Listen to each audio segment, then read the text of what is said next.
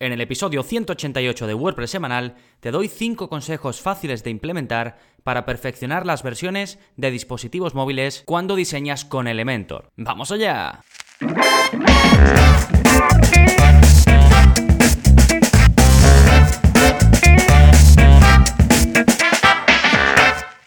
Hola, hola, soy Gonzalo de gonzalonavarro.es y bienvenidos a WordPress Semanal, el podcast en el que aprendes WordPress de principio a fin, porque ya sabes que no hay mejor inversión que la de crear y gestionar tu propia web con WordPress. Y si para esa gestión, para ese día a día, utilizas Elementor como constructor visual para ayudarte en la confección de los diseños de tus páginas, pues te voy a dar 5 consejos eh, que se pasan fácilmente por alto, sobre todo si no le dedicas ese tiempo que se merece. Y para ello te recomiendo el episodio anterior, donde hablé de errores a evitar cuando uses un page builder, ya sea Elementor o cualquier otro eh, constructor visual. Ahí básicamente eh, comenté, ah, bueno, di seis em, eh, puntos clave, ¿no? Pero comenté así en líneas generales que no debes descuidar las buenas prácticas aunque uses un constructor visual, ¿de acuerdo? Incluso dije en la conclusión que pienso que debes ser más riguroso en la preparación y en la ejecución para no sobrecargar tus páginas ni hacerlas difíciles de mantener o incluso de replicar, porque una de las gracias de tener un constructor visual es poder copiar una misma base y partir sobre esa base. Pero bueno, eso fue el episodio anterior que le puedes echar un vistazo, eh, gonzalonavarro.es barra 187 y eh, pues vas al episodio, como digo, anterior. Si quieres ir directamente al actual y a las notas del programa, que las vamos a comentar ahora, pues puedes ir a gonzalonavarro.es barra 188. Y precisamente si vas a esa página, en los enlaces te vas a encontrar las novedades. ¿Qué está pasando en gonzalonavarro.es esta semana? Pues como cada semana tenemos un nuevo vídeo de la zona código en el que os enseño a personalizar y dar estilos a los enlaces de tu web. Te voy a enseñar las propiedades más comunes de CSS de los links y además te voy a enseñar a modificarlos fácilmente. Sí, en el vídeo hago un repaso, hacemos retoques sencillos como por ejemplo cambiar el color de los enlaces, el tamaño, el tipo de letra, eh, puedes cambiar si se van a mostrar en mayúsculas o en minúsculas, pero también te enseño a quitar los estilos que ya vienen en los enlaces que puedas tener en tu web, que esto es eh, muy típico, pues no lo sé, que tus enlaces eh, por el theme que tienes te vienen con un subrayado que no te gusta nada, pues bueno, te enseño a quitar todo ese aspecto y ya a partir de ahí tú le das el estilo que quiera a los enlaces de tu web. Sí, también veremos sus propiedades en lo referente a sus distintos estados, porque ya sabéis que los enlaces, pues, por ejemplo, cuando pasas el botón por encima suele pasar algo, a lo mejor pues cambia de color, se le quita un poquito el color, es decir, eh, pues, ocurre algo que da la sensación o que digamos da muestras de que eso es un enlace, ¿no? Pues te enseño a editar ese estado, también el estado activo, es decir, mientras está pulsando y el estado de visitados, los tres estados que básicamente siempre eh, se editan cuando estás personalizando los enlaces. Así que, eh, como digo, vídeo 139 de la zona código, si eres suscriptor, tienes acceso a él y tendrás acceso pues al vídeo y al código que simplemente pues tendrás que copiar y pegar para conseguir el mismo resultado. Más novedades, seguimos, tenemos el curso de este mes, que es el curso de WooCommerce eh, que renové hace mm, pues unos días, así que si estás pensando en crear una tienda online desde cero, pues ahí tienes ese curso donde te guío paso a paso sobre cómo hacerlo. Y luego en las recomendaciones te voy a recomendar la clase del curso de Elementor que dedico al responsive, es decir, muy relacionada con el tema que vamos a hablar hoy, y también te recomiendo un vídeo de la zona código sobre el margin y el padding, que básicamente es control de los espacios con CSS. Y también te voy a hablar un poquito de ello a lo largo de este episodio, así que son dos vídeos muy relacionados y que tienes en la parte de enlaces, recuerda, gonzalonavarro.es barra 188. Genial, pasamos ahora con el plugin de la semana, que es para hacer un lazy loading nativo, si es que estuviese disponible. Bueno, ya sabéis que el lazy loading, y si no, pues os lo explico rápidamente, es hacer una carga conforme se van viendo los elementos en el viewport. El viewport no es más que lo que se ve. Por ejemplo, si alguien entra a mi web desde su navegador, desde Google Chrome, por ejemplo, pues va a ver que tengo un texto a la izquierda con un botón y a la derecha una imagen, ¿sí? Bien, pues más abajo tengo más imágenes. Pues esas imágenes no se van a cargar hasta que el visitante haga scroll y baje un poquito en la página y conforme esas imágenes vayan apareciendo en la pantalla, que sería el viewport, se irán cargando. ¿De acuerdo? Eso es básicamente el lazy loading. Y mm, ahora se está implementando un lazy loading nativo de los navegadores. Los navegadores van a hacer esto. Ahora mismo, eh, en el momento de grabar esto, lo hace Chrome y no sé si alguno más. Y entonces ha salido un plugin de la misma, del mismo desarrollador que el plugin que os recomendé en el episodio anterior, que se llama Flying Images. Y con él te aseguras de que tus imágenes se carguen pues únicamente cuando aparezcan en la pantalla de tu visitante, que es básicamente el lazy loading, pero esto podrías hacerlo con cualquier otro plugin, ¿no? De lazy loading. La característica de este es que tiene en cuenta que hay algunos navegadores, como te decía, como Chrome, que ya hacen el lazy loading y entonces este plugin detecta que si ya lo hace el navegador, el plugin no hace nada. Pero si no lo hace, te añade un pequeño script de, JavaScript, que es como básicamente se suele hacer el lazy loading, y lo hace el plugin por ti. Sí, o sea que básicamente detecta si hay lazy loading nativo y si no lo hay, pues lo pone en marcha. Y si lo hay, pues no hace nada. Sí, es bastante interesante. Os dejo el enlace. Se llama eh, Flying Images. Y como digo, es del mismo desarrollador del plugin que te recomendé la semana pasada, que se llamaba Flying Pages, si no recuerdo mal. Fantástico. Una vez vistas las novedades y el plugin de la semana, nos vamos con el tema central. 5 consejos para diseñar de forma responsive con Elementor Page Builder. Bien, perfecto. Vamos a ponernos en situación. Antes que nada, debes saber que Elementor, al igual que otros constructores visuales, te permite personalizar las versiones para dispositivos móviles de tu web sin que afecte a la versión de las pantallas grandes. Es decir, puedes mantener, como se está mostrando, un diseño, pues imagínate que estás diseñando una landing page para vender un infoproducto, ¿no? Pues este constructor, al igual que otros, te permite modificar solo las versiones para tablets o las versiones para móviles. Y esto lo vas a poder hacer directamente desde pues, cuando estás personalizando la página, que ya sabéis que Elementor tiene un panel en el que a la izquierda te salen las opciones y luego pues tú ves visualmente los cambios que vas haciendo, ¿no? Pues en el panel de la izquierda, que es donde configuras todo, siempre que veas un iconito, eh, como con una forma de pantalla, lo puedes pulsar y se desplegarán las opciones para que elijas si quieres editar la versión en móvil, la versión en tablet o la versión en ordenador. Y además, si por ejemplo, eh, al igual que con el personalizador eh, de WordPress, que puedes por ejemplo ver la versión móvil de la web en, la opción de previsualizar, ¿no? Y la versión tablet, pues lo mismo con el editor de Elementor. Así que si por ejemplo estás en la, versión para móviles, las opciones que te van a salir, siempre y cuando esa opción soporte que se edite solo para móvil, pues se van a aplicar al móvil. Y si estás viendo la previsualización para iPad, pues lo que aplique se va a aplicar al iPad. Sí, bueno, pues sabiendo esto, que es importante antes de, de que entre en detalle, pues ya sí que nos podemos ir con el primero de los cinco consejos, que no es más que tener en cuenta el tamaño de las fuentes para móviles. Porque esto es una de las cosas más habituales, que pues ponemos un título grande que queda súper chulo en pantallas grandes, que a lo mejor ocupa pues toda la primera mm, media parte, a lo mejor incluso de la página, pero claro, un texto óptimo para leer en pantallas grandes puede ser terrible en pequeños dispositivos. Eh, lo típico, ¿no? Que cuando se pasa la versión en móvil, ese título te ocupa toda la pantalla de móvil. Y eso pues no parece tener el mayor de los sentidos, ¿no? Depende de lo que estés haciendo, pero normalmente a mí me interesa que se vea un poquito más lo de abajo para que anime a la gente a hacer scroll y que vaya viendo un poco de qué va esa página. De nuevo, repito, depende de tu objetivo, pero rara vez es interesante que se ocupe toda la pantalla de un dispositivo móvil para simplemente ver el título de la página, ¿de acuerdo? Así que para esto nada más que tienes que irte con la caja de texto que tengas marcadas, te vas a estilo, te vas a tipografía y asegurándote de que estás en la versión para móvil, pues editas el tamaño de letra. Y también puedes editar más cosas, ¿no? Pero en este caso entiendo que vas a querer tener los mismos estilos, simplemente querrás cambiar el tamaño.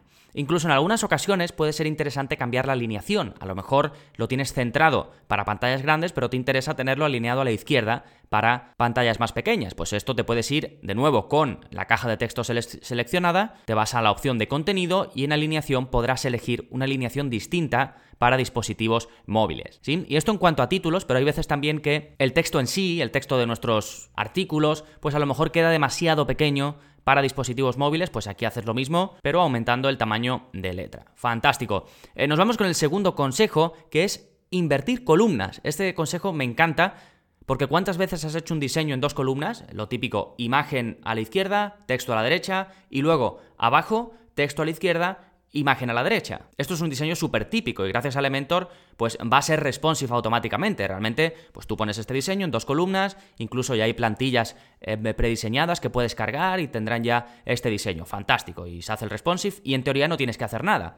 Pero hay veces que en los dispositivos móviles aparece texto, imagen imagen texto, porque claro, se pone todo en una columna y como en ordenador, en pantalla grande, has hecho eso de que primero en una salga la imagen y luego el texto y en la otra inviertes y pones que salga el texto y luego la imagen, pues al ponerlo todo en una columna hacia abajo, se te puede quedar raro, o te puede quedar imagen, texto, texto, imagen, o si lo has hecho al revés, pues texto, imagen, imagen, texto. ¿Sí? Entonces, Elementor tiene una opción que es una maravilla para invertir las columnas cuando se está en dispositivo móvil. Para eso selecciona la, la sección donde tengas estas columnas, te vas a avanzado, ahí hay una parte que es responsive y ahí marcas la opción de columnas invertidas y automáticamente ya te saldrá de forma correcta. Esto es uno de los consejos que sé que si no lo tenías en cuenta eh, te va a ayudar un montón. Genial, nos vamos con el siguiente, el tercer consejo, que es tener un ancho, un ancho de columna responsive. Siguiendo con el tema de las columnas, cuando estás trabajando, está muy bien que el responsive se haga automático y ya hemos eh, visto, ya te he comentado que Elementor lo hace, ¿no? Pero ¿qué pasa si en móvil, en lugar de que te quede todo en una columna, como este ejemplo que te digo, ¿no? Pues quieres que salgan también en móvil pues dos o tres elementos en la misma línea y que no se bajen automáticamente a la siguiente columna. Pues puedes, puedes hacerlo. Imagina que tienes, pues no lo sé, el ejemplo que te he comentado, ¿no? De una página de venta y estás, pues tienes lo típico, ¿no? De cuatro características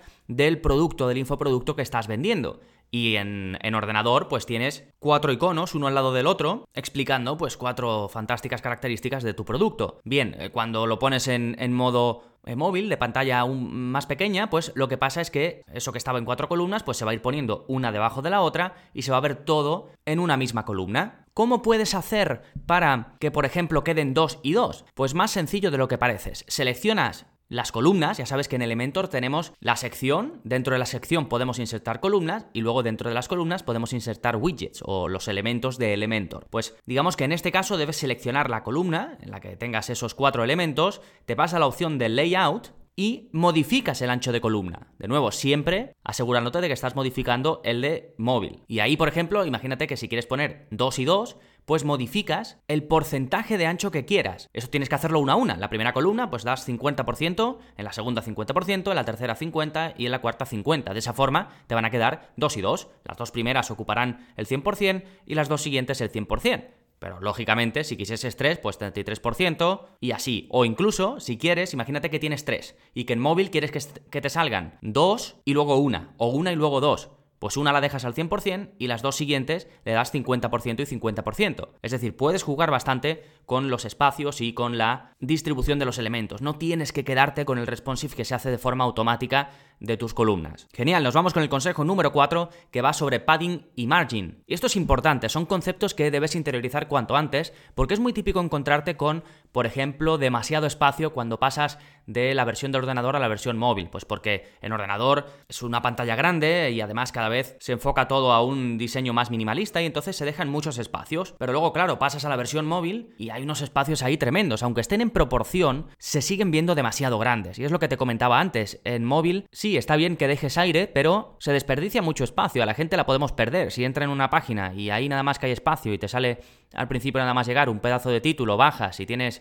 eh, un montón de espacio que bajar y luego ya te viene el siguiente contenido. En fin, no es lo más óptimo, ¿no? Entonces aquí yo te recomiendo, pues, pasarte a la versión móvil y seleccionar, pues, a lo mejor la sección donde tú ves que hay mucho espacio o el elemento donde tú ves que hay mucho espacio e irte a la parte de margin y padding, que lo tienes en, los, en las opciones avanzadas. Y ahí prueba, por ejemplo, a poner el margen a cero. Y ves qué pasa cuando lo pones a cero y ves si hay mucho espacio y si hay poco espacio. Si poniéndolo a cero se queda perfecto, pues fantástico. Si no, pues le das un poquito y lo vas aumentando. Incluso si ves que poniéndolo a cero no te hace caso, eh, te recomiendo elegir el, el, otro elemento. Por ejemplo, si has escogido el elemento de abajo y le has puesto de margen cero y ves que no se acaba de acercar al elemento de arriba, te vas al elemento de arriba y le das también margen cero, a ver qué pasa.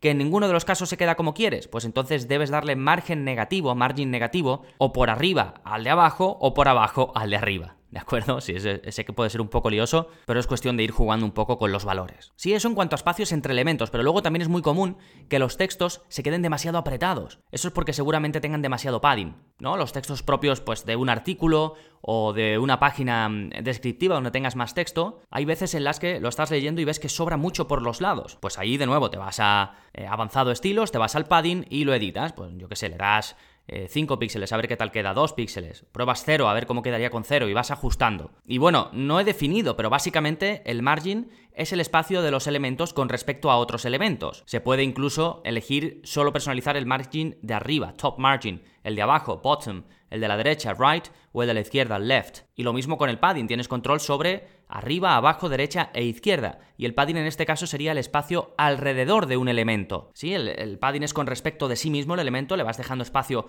dentro de lo que ocupa en sí ese elemento. Sin embargo, el margin es el espacio con respecto a los elementos que le rodean. Y recuerda que padding y el margin lo editas eligiendo el elemento que quieras em, editar o columna o la sección y te vas a avanzado, estilos y ahí tienes el margin y el padding. Y el quinto y último consejo es ocultar y mostrar elementos dependiendo del dispositivo desde que se acceda a la página o del tamaño de la pantalla. Porque no sé si sabías que puedes crear elementos solo visibles en el móvil y otros que solo estén visibles en pantallas grandes. Y esto pues puede dar muchísimo juego y además puedes optimizar al máximo la experiencia de tus usuarios.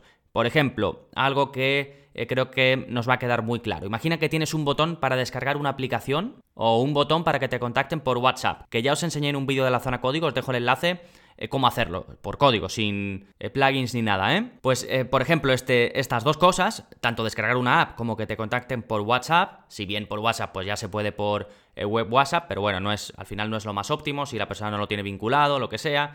Pero bueno, en fin, eh, que por ejemplo un botón para descargar una app no tiene mucho sentido que te salga en un ordenador. Y, lo, y se ve, ¿eh? se ve muchísimo que sale cuando realmente eh, puedes hacer que se muestre únicamente en dispositivos móviles. O imagina que estás promocionando algo que tiene aplicación, pero luego también tiene un software descargable para ordenador, es decir, aplicación de móvil y software para ordenador. Pues podrías hacer fácilmente que el botón para descargar la app se oculte en ordenador y que el botón para descargar el software se oculte en móvil. Y como digo, esto es, muy sencillo, ¿eh? te vas a avanzado, responsive y ahí marcas la opción de ocultarlo pues puedes elegir ocultar en ordenador, ocultar en tablet y ocultar en móvil. Y esto es con un elemento concreto, pero puedes hacerlo con secciones enteras, con columnas. Está muy bien. eso sí, ten cuidado que no vaya a destrozar, digamos, el diseño que tengas, ¿de acuerdo? Ni que tampoco te vuelvas loco mm, creando una página entera para móvil y otra entera distinta para ordenador. Aquí lo que te recomiendo es que la versión que hagas sea lo más responsive, lo más óptima posible. Lo que pasa es que hay veces que un elemento concreto no quieres que salga en móvil o que no quieres que salga en ordenador. Pero esto no está pensado, o al menos yo no lo aconsejo, para que hagas dos versiones totalmente distintas de una página. Lo ideal es que los contenidos se vayan optimizando y que queden pues bien, tanto en móvil como en ordenador, sin necesidad de que andes ocultando muchas secciones o páginas enteras. ¿Sí? Así que con esto hemos repasado cinco sencillas opciones de Elementor para trabajar la parte responsive de tu web. ¿Sí? A ver, como consejo general, ¿qué te recomiendo yo? Diseñas tu página, ¿no? Pues antes de publicar, antes de quedar contento, como puedes ver directamente ahí las versiones de móvil y de tablet, aunque también te recomendaría revisarlas en un móvil y en una tablet, pero bueno, ahí lo puedes ver una previsualización, ya después podrás ser más quisquilloso, pues cuando termines de diseñar la página, revisa bien esas versiones. Y si ves, pues por ejemplo, que alguna de las cosas que hemos comentado, ¿no? Pues un título se ve demasiado grande, ocupa demasiado, pues rápidamente lo corriges para la versión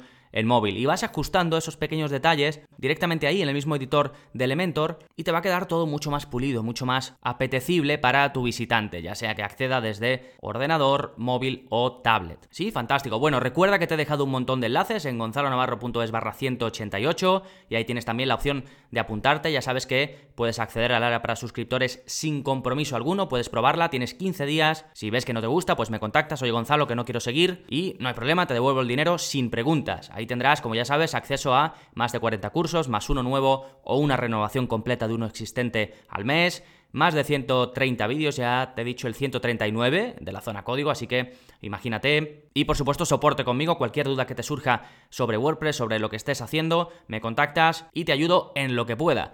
Todo ello recuerda en gonzalonavarro.es barra cursos. Fantástico, nada más por este episodio, nos seguimos escuchando. Adiós. Thank you.